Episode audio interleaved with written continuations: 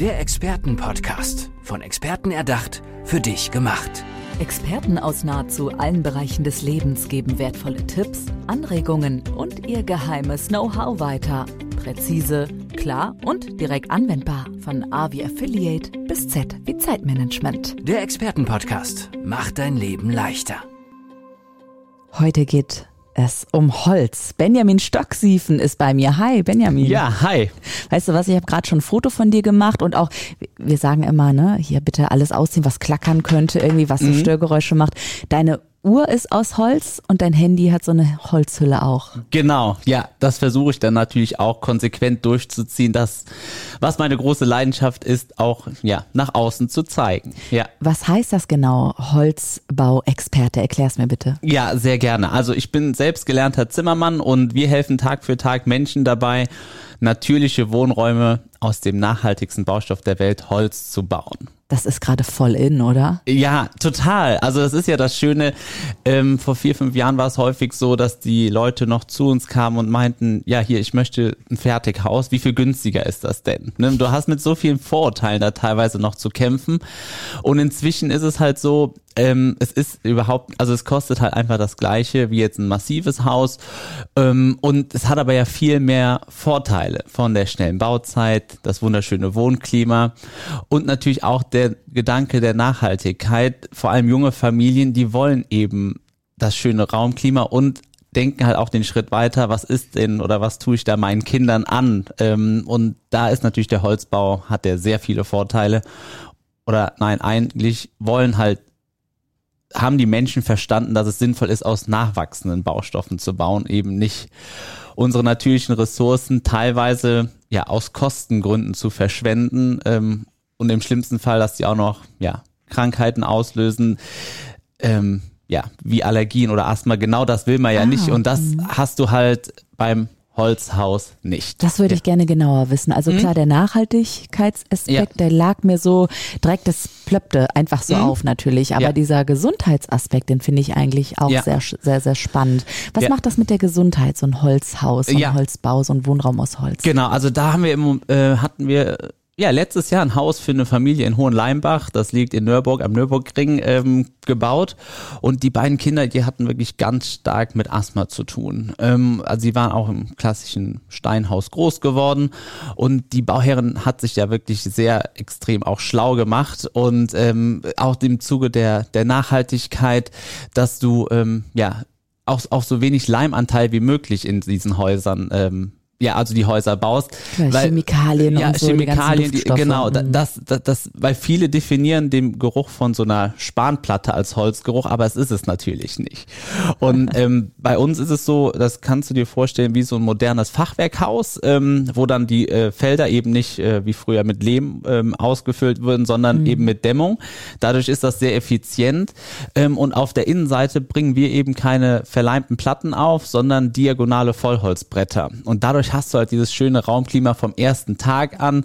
Es ist halt wunderschön für die Bauherren zu sehen, dass beim Richtfest dann äh, oder auch viele, die dann von den Nachbarn und äh, ähm, ja, Nachbarn und Verwandten und Bekannten, die zum Richtfest kommen, ja. die sind halt schnell total begeistert. Das riecht auch ja. einfach großartig, ja, genau. oder nicht? Oh, toll. Ja, genau. Ich hab's gerade in der Nase auch schon. Ja, genau so soll es sein. Also das ist auch die meisten, die halt auch zu uns kommen, oder ich beantworte erst die Frage zu Ende, wie das mhm. da ausgegangen ist, weil die Familie wohnt inzwischen da drin und die äh, beiden Kinder, die haben halt fast nichts mehr. Und das zeigt mir halt auch immer wieder, das ist, das ist aus meiner Welt erzählt und das zeigt mir aber immer wieder, welche Wunder oder was auch teilweise ja, möglich ist, nur um, wenn man cleverer oder anders baut.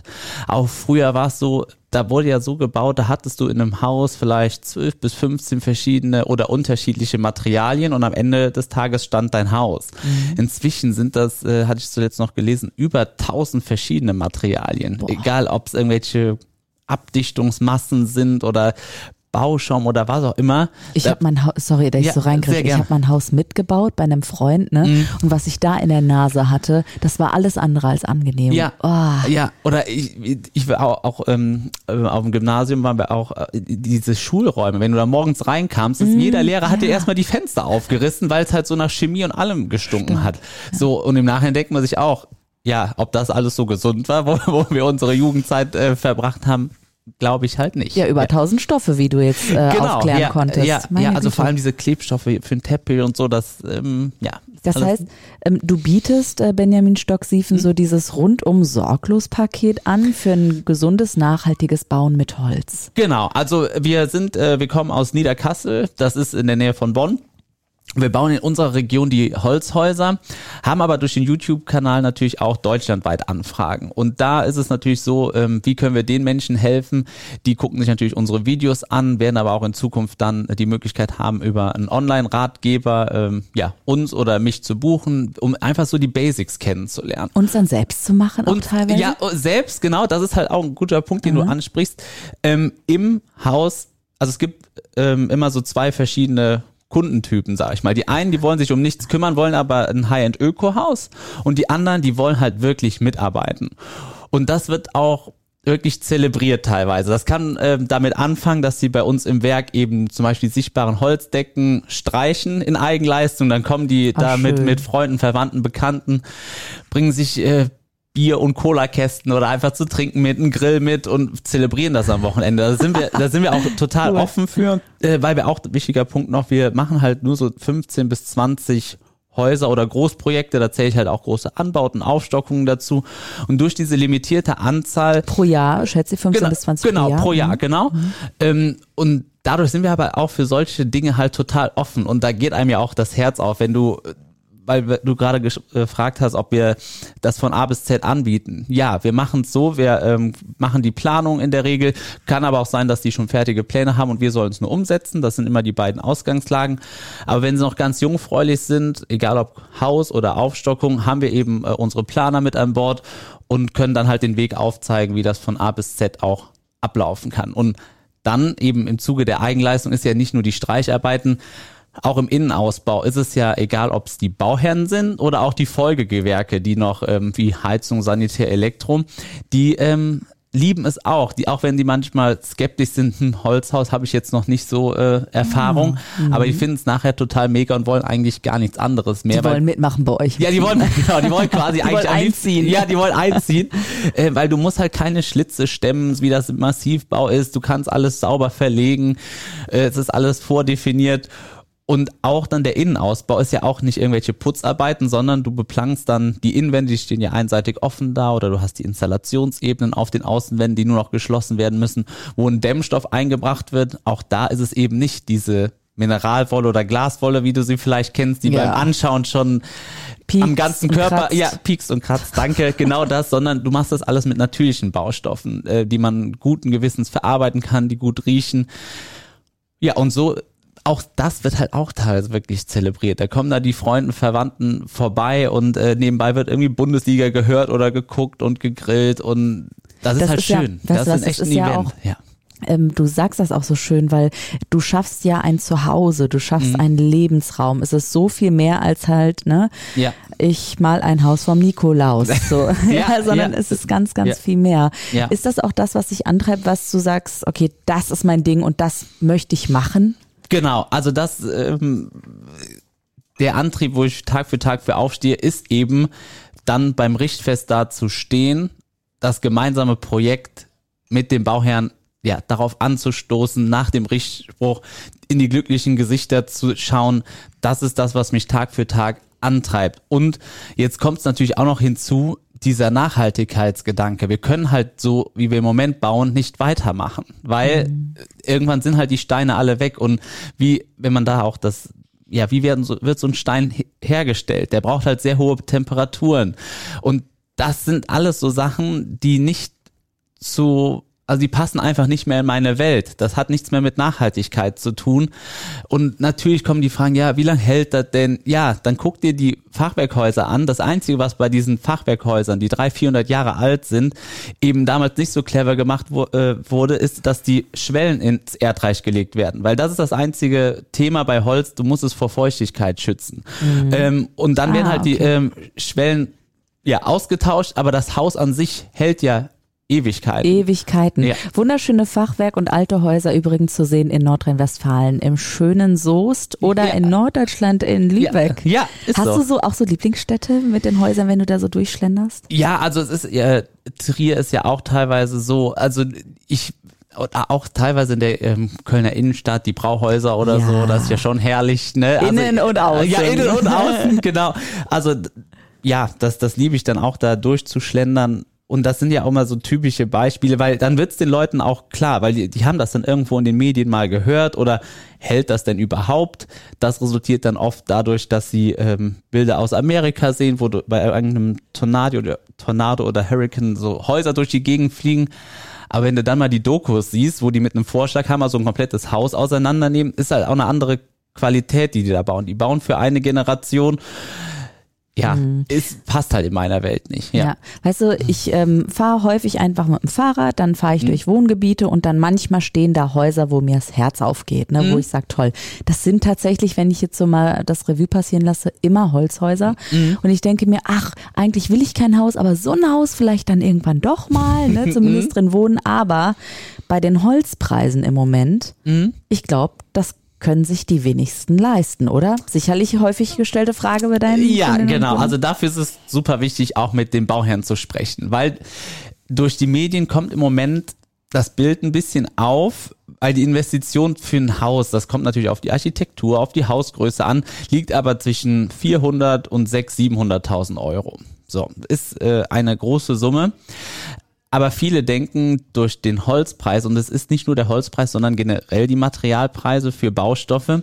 die gehen hoch. So, bei uns ist es jetzt so, das hatten wir auch letztens noch ausgerechnet, es sind so 5, 6 Prozent auf die Gesamtsumme gesehen. Das heißt, bei 500.000 Euro Investitionssumme hast du einen Mehrpreis von 20, 25.000 Euro. Das ist auch viel Geld, aber wenn man das dem Bauherrn aufschlüsselt, ist es eine überschaubare Größe. Weil, Absolut. weil viele haben halt direkt, oh Mist, das wird jetzt 100.000 Euro teurer. Ja, Nein, genau, hätte ich auch gedacht. dem ist aber überhaupt nicht so.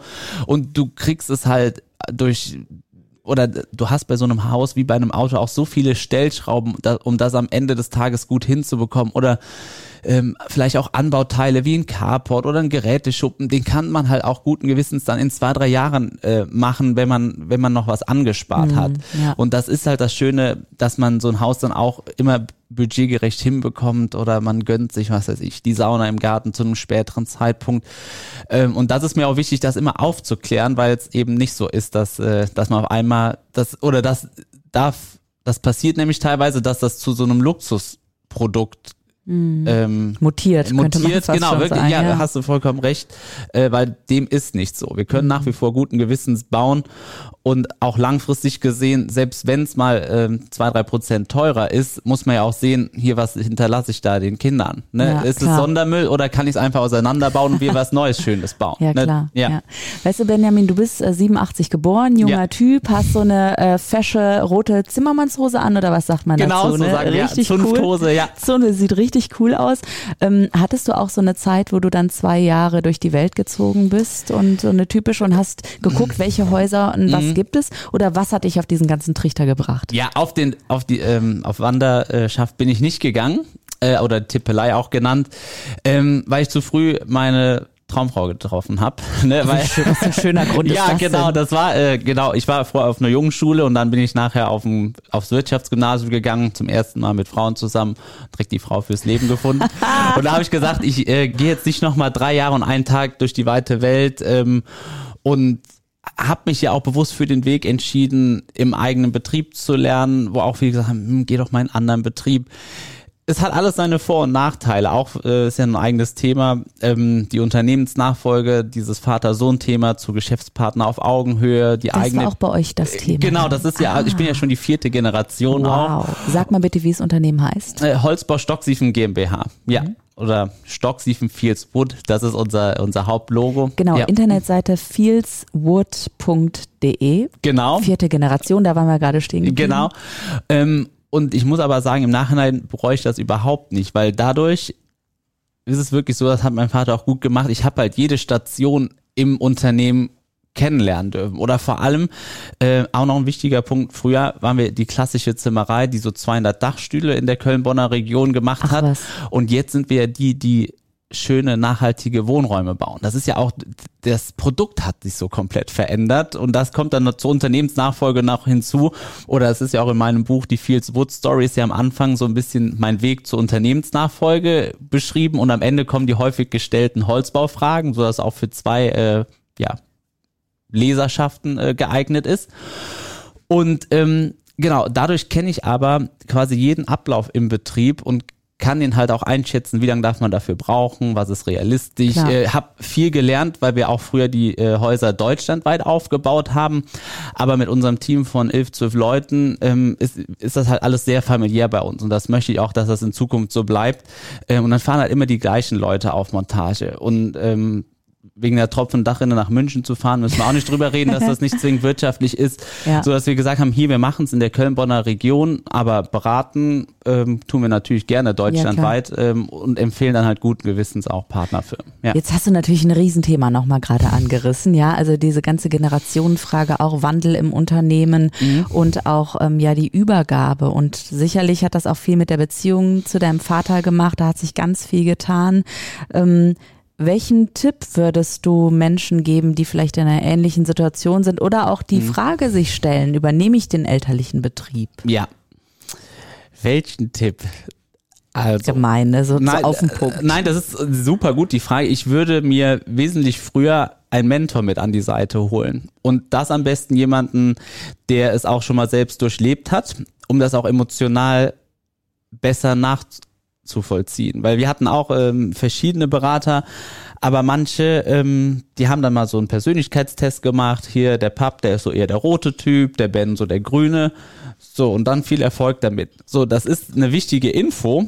Aber wie kommunizieren die miteinander? Ja, eben. Weil am Ende des Tages, das war halt dann auch die, die Quintessenz, wollen wir einfach Menschen mit dem Baustoff Holz glücklich machen. So, aber dieser Weg, den zu finden oder wie oft wir dann da unsere Arbeitstage nebeneinander verbracht haben und nicht ordentlich mit, nicht, nicht ordentlich miteinander gesprochen haben, wegen wirklich irgendwelchen banalen Dingen, das ist halt so unnötig oder das zieht einem ja auch Energie ab. Und Klar. das, weil grundsätzlich ist ja immer die Frage, hier Unternehmensnachfolge in der Familie, ja, nein, oder übernehme ich einen externen Betrieb oder viele, war ja auch bei mir so, ja, setz dich da ins gemachte Nest, äh, das ist bestimmt total einfach. Ja, Pustekuchen. Ich glaube im Nachhinein, dass es sogar schwieriger ist, ein bestehendes Unternehmen zu übernehmen, das Produkt zu verändern, dem die eigene Handschrift zu verpassen, als neu aufzubauen. Weil es sagt der Papa auch, ähm, ist natürlich die dritte Generation, aber da, wo er es hingebracht hat, er hat es halt auch enorm weiterentwickelt. Er hat ja auch ja. Ähnliches durchgemacht wie du. Genau. Ja, aber ist dann und, in einer anderen Situation. Genau, und beim Papa war es halt noch so und deswegen bin ich auch jeden Tag dankbar, dass er noch, noch mit dabei ist.